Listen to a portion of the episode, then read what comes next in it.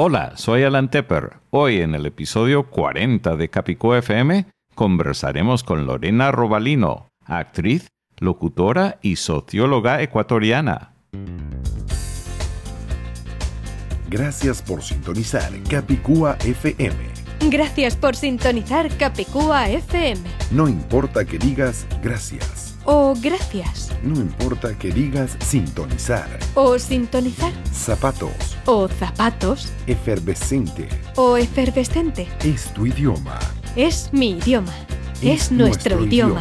En Capicúa FM tratamos y aclaramos las dudas del castellano, el más hablado y más difundido de todos los idiomas españoles. Asuntos culturales, gastronómicos y hasta musicales. Ahora el director de Capicúa FM, Alan Tepper.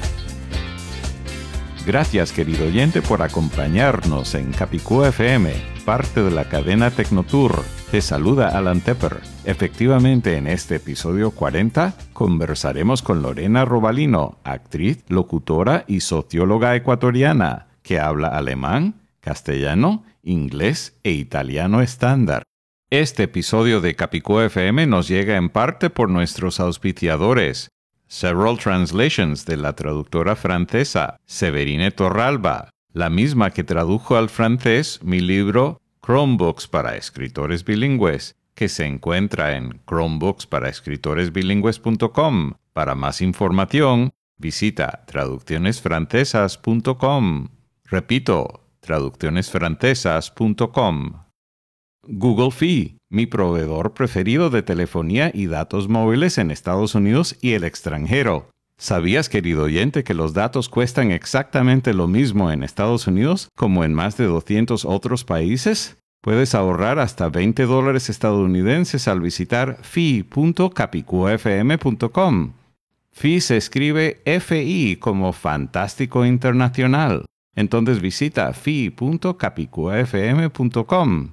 Y el Hotel Castillo Bello Azul o Hotel Chateau Bleu en Gabletes Coralinos, Miami, Florida. Consigue un descuento especial con la clave Capicú FM, todo pegado sin espacios, al reservar directamente con el hotel vía hotelchateaubleu.com por teléfono o en la recepción. En el restaurante Milos, dentro del mismo hotel, podrás disfrutar de una rica ensalada griega con queso feta importado directamente de Grecia, al igual que otros platos griegos e internacionales. Dentro de siete segundos conversaremos con Lorena Robalino, después de un breve saludo de Natalia Aguilera. Hola, soy Natalia Aguilera, fotógrafa de Barcelona y me encanta oír Capicúa FM en mi iPhone. Un saludo para todos los oyentes. Querido oyente de Capicú FM, soy Alan Tepper desde los estudios de Miami, Gabletes Coralinos, Florida, Estados Unidos, y tenemos el gusto de tener en la línea a la socióloga, actriz y locutora multilingüe Lorena Robalino. Bienvenida Lorena a Capicú FM. Hola, muchas gracias Alan por invitarme a tu programa. Qué gusto tenerte aquí. Lorena habla muchos idiomas es actriz, es socióloga, es locutora y vamos a estar hablando de su carrera y vamos a hablando de toda la experiencia que ha tenido en los países que ha vivido con los diferentes idiomas que habla. ¿Qué te parece, Lorena? Bueno, perfecto. vamos a conversar entonces.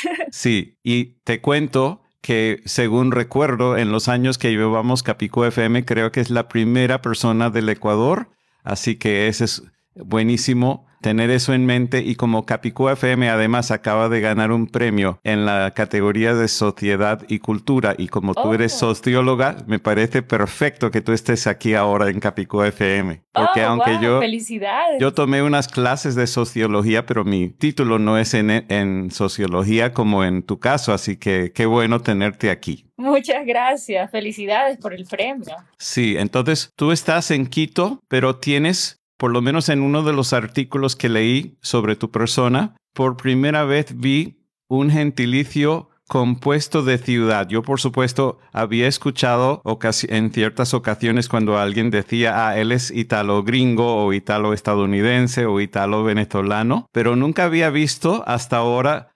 guayaquiteña o guayaquiteño. Que debe ser una combinación de Quito con Guayaquil, ¿verdad? Sí, por el acento especialmente, porque los acentos van cambiando en donde depende de la zona en donde vivas. Y bueno, aparte que hay, eh, yo viví siete años en Europa, entonces ya vine a Ecuador con un acento un poco diferente, por así decirlo. Estuve un mes en Guayaquil y me vine a vivir a Quito, así que sí tengo una mezcla ahí de acentos un poco extraña. Y normalmente, si no están combinados los dos gentilicios, los de Guayaquil se llaman, creo que guayaquileños y guayaquileñas, ¿es correcto? Exacto, sí. Y los de Quito se llaman quiteños y quiteñas, ¿verdad? Exacto. Y cuéntanos, en este caso de guayaquiteña, ¿eso lo han creado por ti o eso ya existía? No, ya existía. En realidad es como una mezcla, claro, de personas que viven de, eh, son de una parte y viven mucho tiempo en otra parte y se hace una mezcla de gentilicios, como tú lo dices, y de acentos, ¿no? Ahí es que cuando se crea esta modalidad. Claro, claro, es la primera vez que lo encuentro eh, eh, con todos mis viajes y conocer mucha gente de muchos países. Lo había encontrado entre países, pero nunca entre ciudades, así que qué interesante eso. Ahora, veo que has estado actuando como actriz en series de televisión, en cortometrajes, en series web y algunos de los más recientes, cuéntanos de estos y en qué país han sido. Bueno, la mayoría ha sido aquí en, Ecuador. Aquí es donde me formé como actriz y en donde eh, expandí esta carrera, ¿no?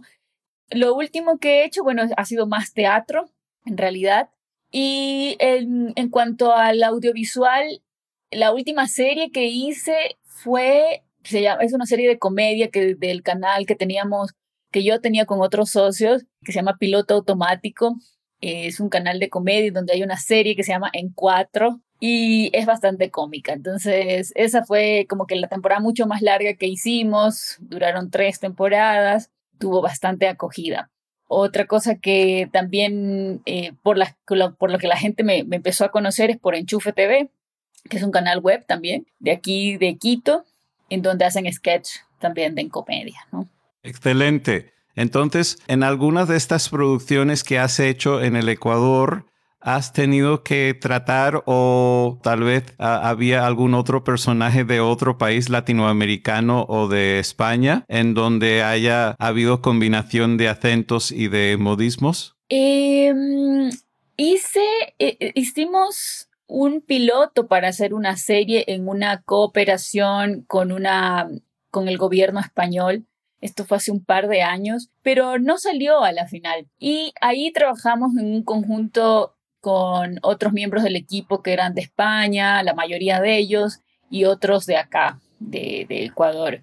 Y en alguna de esas situaciones hubo tal vez una sorpresa de un modismo de otro país que no se entendiera o que se entendiera muy diferente en el Ecuador. Claro, por ejemplo, eh, los españoles hablan mucho con guay, con em, que mola. Em, y, claro, tiene muchas, muchas expresiones diferentes a las nuestras, ¿no? ¿Y ha, habido algún modismo ecuatoriano? Yo he tenido algunos amigos ecuatorianos, pero no tanto como de otros países, entonces yo realmente no sé de modismos del Ecuador. ¿Existen modismos del Ecuador que son muy propios del Ecuador y luego fuera del Ecuador no se entienden o se malinterpretan?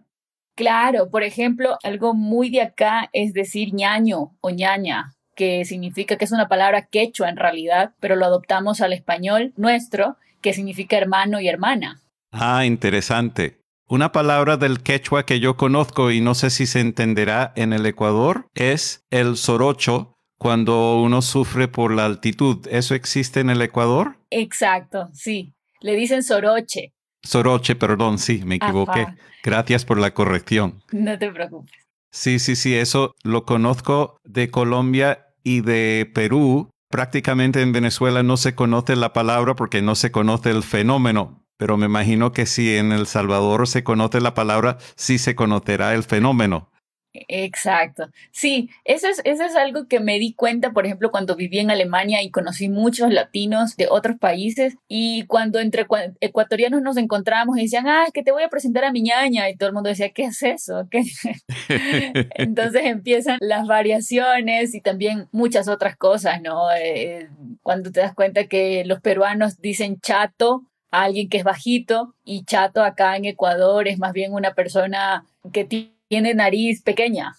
Ah, no, tenía idea. Qué interesante. ¿Y cuáles son las regiones del Ecuador donde se puede sufrir del soroche?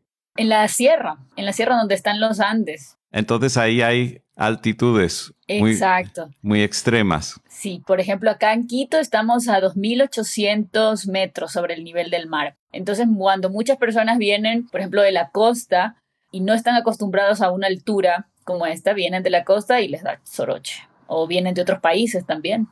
Y vamos a ver si en el Ecuador, si el remedio recomendado es el mismo del Perú. Cuéntanos, ¿qué se le recomienda a la gente cuando sufren del soroche?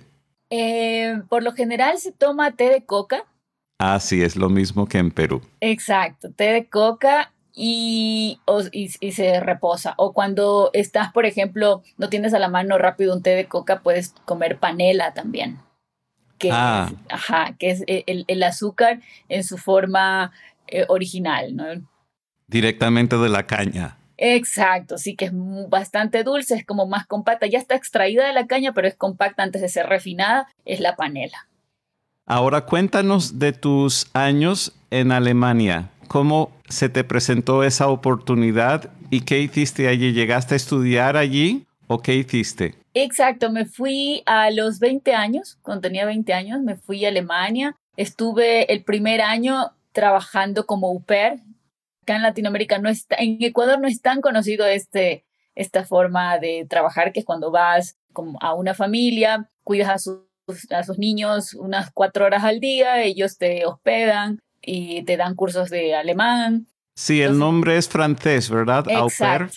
Exacto. Yo lo conocí en Estados Unidos, pero una sola vez lo conocí y me parece muy interesante. Entonces, casi siempre son gente de otro país quienes van a hacer el papel de au pair, ¿no? Exacto, que lo que tiene esto es el intercambio cultural que se da, ¿no? Y, bueno, yo fui como au pair un año y en ese año dije, wow, me encanta quiero quedarme aquí. Entonces le dije a mi mamá, quiero estudiar aquí y aunque ni siquiera sabía bien que quería estudiar, eh, me quedé, me quedé, conocí bastante gente, estaba fascinada. Y bueno, era la primera vez que salía realmente sola del país. Entonces me quedé, entré a la universidad y estudié sociología política y comunicación. Muy interesante. ¿Y habías hablado o habías estudiado el idioma alemán antes de mudarte o antes de viajar por primera vez a Alemania? No, solo cosas muy básicas para que me den la visa y ya. Sí, sabías palabritas nada más. Exacto, palabritas, dónde me llamo, cómo me llamo, dónde vivo, de dónde soy, así lo típico, cuántos años tienes, y, eso como para poder un poco darse a entender. Interesante. Y una palabra que yo conocía del alemán, unos amigos y amigas de Alemania me han dicho que esa palabra casi se ha eliminado intencionalmente, que es la palabra Fräulein. A lo mejor se usó antes de tu tiempo en Alemania, no lo sé, pero es la traducción de señorita. Exacto, exacto, ya no hay, no existe. Ahora es solo Frau. Señora, señorita, solo Frau. Entonces, ¿eso en tu opinión o en tu conocimiento de haberlo estudiado allí, eso se hizo para, de cierta forma, eliminar la posibilidad de separar de las solteras a las casadas? ¿O por qué, por qué motivo se eliminó esa palabra del idioma o del, del idioma utilizado todos los días? Tengo entendido que fue más por una cuestión de igualdad de derechos de género, porque a los hombres no se les dice señorito o señor, ¿no? Hubo quizás hace siglos en la época de la realeza o de los condes, en donde se les llamaban quizás señoritos, pero mm, hoy en día no se trata de eso. Entonces, ¿por qué diferenciar entre una mujer soltera y una casada? Eh, es lo que se preguntaron los alemanes en algún momento. Y para acotar a estas cuestiones, estas revoluciones feministas de las últimas décadas, pues decidieron eliminar la palabra Frauenlein. Y ahora que tocaste eso, Cuéntame tu experiencia tanto en Alemania con el idioma alemán como en el Ecuador, porque eso es algo que es muy diferente, digamos, la tradición venezolana comparada con la tradición colombiana y eso que el Ecuador es otro de los países que fue uno de los países gran colombianos, ¿verdad? Quisiera saber si en el Ecuador si lleva una tradición de utilizar las versiones del las profesiones en femenino y masculino, porque ese es algo donde los colombianos han sido como pioneros. En Colombia se comenzaron a utilizar profesiones como abogada y arquitecta y otras profesiones en forma femenina aún antes del decreto de la Real Academia, mientras en Venezuela ha habido más bien una resistencia, pero muy fuerte a eso. Entonces, ¿cómo es eso? Primero cuéntanos del Ecuador y después del idioma alemán en Alemania hoy en día. En Ecuador es muy parecido a Colombia. Acá también se les dice arquitecta, doctora, abogada. Sí se usa mucho el femenino para referirse a una persona dentro de su profesión. Y en Alemania, a ver, en Alemania también cada, cada profesión tiene su femenino. Arts, que es médico, Ärztin, que es femenino, doctora médica interesante y me alegro saberlo. A mí me encanta, es una de las cosas para el beneficio, bueno, tuyo, porque nos estamos conociendo tú y yo hoy por primera vez después de un par de mensajes por correo electrónico. Y algunos de los oyentes que a lo mejor son nuevos, para mí el castellano es mi segundo idioma, pero lo, adoro y sobre ese tema he publicado libros y hago esta radio y un par de otras radios. Pero una de las cosas que adoro del castellano, que no existe en el inglés, es lo que yo llamo metadatos, porque los metadatos provienen de la informática, donde también tengo preparación, pero yo lo he estirado a la lingüística. El hecho de que una palabra indica mucho sin agregar palabras adicionales. En la informática se utiliza, por ejemplo, cuando, salvo que lo apagues por motivos de privacidad, cuando en tu teléfono móvil tomas fotos, se puede incorporar en la foto el lugar geográfico donde estabas cuando se tomó la foto. Mientras en el idioma se puede decir en castellano llegué y no hay que decir yo llegué. ¿Por qué? Porque el verbo lo indica. Es obvio. Si tú dices ya llegué, eh, no hay que decir yo porque es obvio por el verbo. Entonces, eso no es así en inglés. En inglés no puedes decir arrived sin decir quién llegó. Y no sé si es así en el idioma alemán o no, pero es una de las cosas que me encanta y por eso aplaudo a los ecuatorianos por haberlo incorporado aún antes del decreto de la academia según, bueno, no sé si suena como de la forma que lo explicaste, esa tendencia del Ecuador es de siempre, no es de hace pocos años, ¿verdad?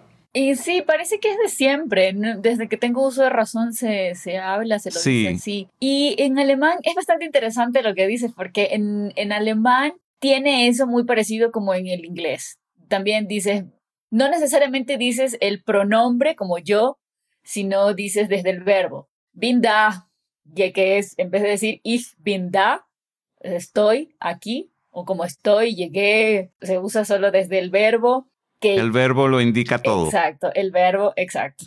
Entonces, en el caso de las profesiones, si dices arquitecta, no hay que decir es un arquitecto mujer porque el propio verbo lo indica. Exacto. Ahora, una curiosidad que tengo es que, y yo no sé si lo sabrás porque tendrá que ver tal vez con la historia de Alemania, pero lo habíamos tocado en un correo electrónico antes de conversar hoy. Alemania y el idioma alemán es de los muy pocos idiomas cuyo nombre cambia muchísimo al decirlo en diferentes idiomas. Por ejemplo, los tres donde yo domino, que son el inglés, el castellano y hasta cierto punto el italiano, el alemán en castellano se llama alemán. En inglés se llama German. Dentro del idioma alemán, me vas a corregir la pronunciación, pero creo que es Deutsch. Exacto. Y en italiano es tedesco. Exacto. En la mayoría de los casos de los otros idiomas, el nombre del idioma es muy parecido. ¿Tienes alguna idea de por qué es tan diferente en el caso del alemán? No tengo idea, pero es muy interesante. Me quedé con eso también cuando lo escribiste en uno de los mails que intercambiamos. Eh, me parece bastante interesante que haya esta, esto en, en el idioma alemán. Sí, porque los otros idiomas, por ejemplo, el italiano, en italiano se llama italiano por lo Ah, menos el, el sí. moderno, el, porque también existen los dialectos, mientras y en, en, en castellano se llama igual italiano, en inglés se llama Italian, pero cambia una sola letra. Y el francés, bueno, en francés se llama francés o French, o sea, la raíz es casi siempre la misma, pero en este caso del alemán, no. Entonces ahí hay un misterio que vamos a tener que resolver. Cuando regreses a Capicú FM, vas a regresar seguramente con la respuesta. Por favor, sí, ya luego lo voy a investigar, porque sí me quedé con esto. Cambiando de tema un poco sobre las monedas. Tengo entendido que el Ecuador se dolarizó en el año 2000, cuando, bueno, según calculo eras apenas una niña, sin decir tu edad exacta, pero creo que apenas eras una niña. Entonces, ¿tú recuerdas la moneda anterior? ¿El Claro, sucre? el sucre, claro. ¿Y aún conservas alguno? Tengo, oh, sí, tengo unos cinco sucres por ahí, pero ya como recuerdo, porque no valen absolutamente Por nada. supuesto, es como recuerdo únicamente Sí. para recordar otra época del país. Y en tu ambiente, me imagino que familiar, porque obviamente a esa edad todavía no eras profesional, ¿cuál era la, impresión de la gente? ¿La gente estaba a favor del cambio al dólar estadounidense o cuál era la opinión de la gente?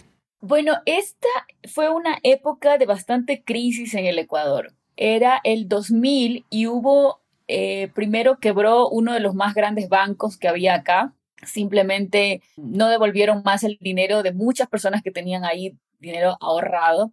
Las deudas de repente cambiaron a un dólar, eran 25 mil sucres. Explotó prácticamente la, la, la moneda. Y sí hubo bastante desosiego en, en, esa época. Mucha gente migró a Europa. Muchísimos ecuatorianos fueron a España principalmente e Italia y Estados Unidos, pero más era Europa. Europa era como el boom. Y esa fue la época en donde muchas personas viajaron allá cuando se cambió. Y en algún momento dijeron, bueno, la inflación es tanta que vamos a poner el dólar. Y la mayoría de personas decían, no, que esto iba a empeorar. Realmente muchos expertos en economía dicen que no, que realmente fue peor. Eh, desde mi punto de vista, no sé qué tan bien o qué tan mal le hizo al país en esa época. Justo en esa época yo creo que sí fue un mal, porque muchas personas incluso hubo hasta casos de suicidio, gente que se quedó endeudada. No me digas. Sí, gente que se quedó endeudada.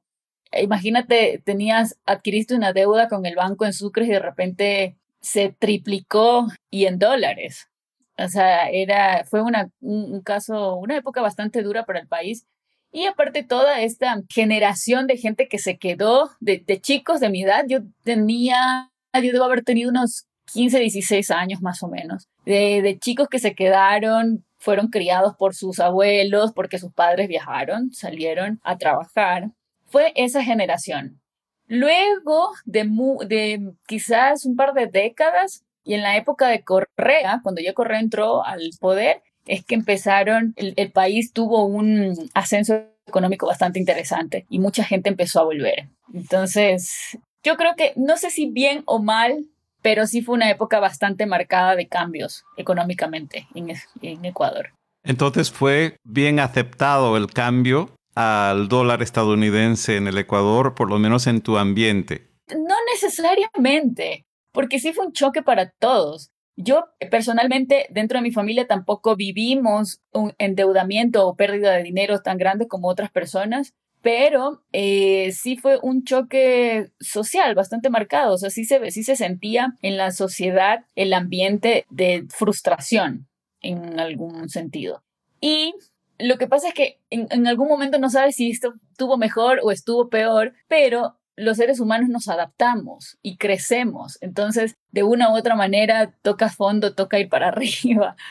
Y eso creo que es lo que pasó. Comprendo. Y tengo entendido por un amigo que es, uh, trabaja en banca, que a pesar del cambio al dólar estadounidense en el Ecuador, que las monedas, las monedas de valor menor a un dólar, son especiales para el Ecuador, digamos, no deben utilizarse fuera del Ecuador. Y él me explicó que ese es por una cuestión del peso, porque para llevar esas monedas físicamente, bien sea en barco o en avión, saldría muy costoso. Entonces tengo entendido que las monedas como de 5 centavos, de 10 centavos y de 25 centavos siguen siendo propios, pero son fracciones de dólar solo válidos en el Ecuador. No sé si es algo, a lo mejor nunca te has fijado de ese detalle. Cuéntanos. No, sí, sí, definitivamente. Eh, de hecho, en Panamá alguna vez tratamos con mi familia de pagar en dólares y, dimos monedas y no nos aceptaron. Las monedas de metal, por supuesto. Sí, sí, y de hecho incluso las monedas de un dólar, porque tenemos nuestras monedas características con indígenas de acá y no, no fueron aceptadas. Y tengo entendido que aunque tengan el mismo peso y la misma forma, y probablemente se aceptarían en las máquinas de refrescos y en los parquímetros en los Estados Unidos, no sé si esa palabra se usa en el Ecuador, los parquímetros, pero donde uno paga por estacionarse con el auto. Sí. Pues tengo entendido que es ilegal su uso, pero hay, hay algunos que viajan que o por inocencia o por lo que sea usan esas monedas y funcionan porque la máquina no, no logra distinguir. Ah, mira. y como por petición de este amigo, a quien saludamos en este momento, se llama Antonio. mi amiga, sí, hola Antonio, mi amiga Gina, que es ecuatoriana, no voy a decir el apellido de ninguno porque ninguno es personaje público, pero sí mi amiga Gina, a quien saludamos también, que es ecuatoriana ella trajo para cambiar y por una circunstancias que ella llegaba a Miami, iba a estar muy poco tiempo en Miami y después iba a, creo que a Orlando, una cosa así, dejó encargado para mí esas monedas que luego yo las entregué al amigo Antonio. Así que yo apenas las vi un día y luego las entregué a mi amigo Antonio, que por cierto acaba de tener una operación muy exitosa de las rodillas y ah. ahora podemos decir que es, bueno, según cómo se tradujo en cada país, o el hombre nuclear o el hombre biónico, porque ahora tiene rodillas postizas, pero tengo entendido que está caminando como si nada. Ay, muy bien, qué bueno, me alegro. En una de las fotos que yo observé, en un artículo donde te encontré, yo observé que estarías en Alemania en esa foto por un detalle que no todo el mundo se fija, pero yo me fijo en las cosas muy tecnológicas y había un toma corriente en la pared que me parecía la versión europea. Entonces, después en, el artículo vi que sí, efectivamente estabas en una casa en Alemania. ¿Cómo son en el Ecuador las tomacorrientes? ¿Son igual que Estados Unidos y Colombia y Venezuela o son diferentes? Em, a ver, en Colombia ya no recuerdo cómo eran. Yo creo que son bastante parecidas a Estados Unidos. Es lógico. Creo que en el único lugar latinoamericano donde vi que eran muy diferentes era en la Argentina. y en la Argentina manejan 220 voltios. En Perú manejan 220 voltios, pero usan el mismo toma corriente que Estados Unidos y por eso un colega una vez fue para allá y se quemó su secador de pelo o cabello, oh, según se llama en el país, porque no sabía, era muy inocente y lo enchufó y se quemó al instante. Oh, qué pena, así se aprende. A ver. Así se aprende. Y mi última pregunta es si tenemos oyentes que a lo mejor sueñan con hacer lo que tú haces hoy en día, eres actriz y algunos de nuestros oyentes a lo mejor quisieran ser actriz o actor, ¿qué consejo tendrías para ellos? Yo les aconsejo que lo hagan, porque eso es algo que lo sientes, eso es algo que lo tienes desde niño. Em, tienes una inclinación por el arte y, las artes es algo que quizás venga del espíritu, no sé de dónde viene, pero no es algo que se lo puede dejar de hacer, porque por más que estudies otras cuestiones, por más que te dediques y te, y te vaya bien en otras cuestiones, siempre va a haber eso que te dice por qué no lo hiciste o, que te impulsa, te inclina a estas cuestiones artísticas. Hay muchos, muchos artistas de escritorio que viven frustrados, que les va bien quizás en, otras áreas, pero siempre tienen esa tendencia a decir que por qué no se dedicaron un poco más a eso. No estoy diciendo que dejen su trabajo y se dediquen al arte, pero puede ser una cuestión paralela, ¿no? Eh, yo creo que es algo que llena el, el alma y si una persona tiene esta tendencia artística debería seguirlo, porque es lo que te dicta el espíritu, el alma.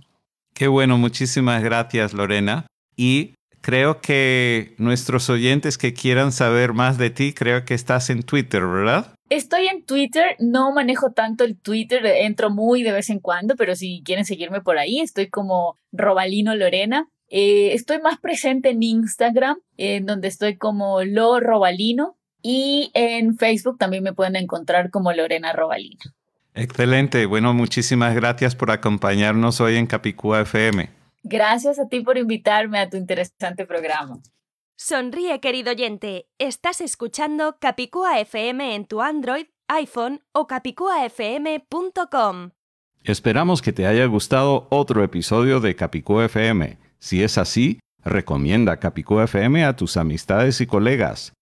Recuerda, para escuchar, suscribirte a Capicúa FM o enviarnos comentarios escritos o hablados, como ya hicieron Ana Cifuentes, Natalia Aguilera y Paulina Galvez, visita capicuafm.com las 24 horas al día en la web y busca la opción Graba tu mensaje hablado. Repito, en nuestro sitio web capicuafm.com está la opción Graba tu mensaje hablado. O si prefieres, llama por teléfono al más 1-305-668-8556, extensión 133 para grabar tu comentario allí.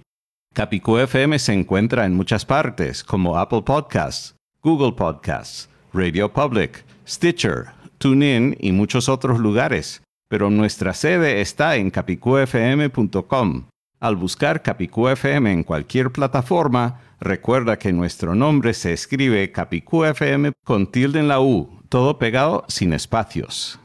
En este episodio agradecemos la ayuda de audiovisual451.com, donde colabora la periodista española Irene Jiménez Miragaya, la misma que hizo el prólogo de mi libro multimediático, El encubrimiento de la Real Academia, que se encuentra en el encubrimiento de la realacademia.com, Alexander Zapata, Victoria Mesas García, María Snoth, traduccionesfrancesas.com, Anita Pantin, Google Fee y el Hotel Castillo Bello Azul o Hotel Chateau Bleu. Recuerda, puedes ahorrar hasta 20 dólares estadounidenses al visitar fi.capicufm.com. Fi se escribe FI como Fantástico Internacional entonces visita fi.capicufm.com para ahorrar 20 dólares. También te darán un buen descuento en el Hotel Castillo Bello Azul o Hotel Chateau Bleu en Gablites Coralinos, Miami, Florida.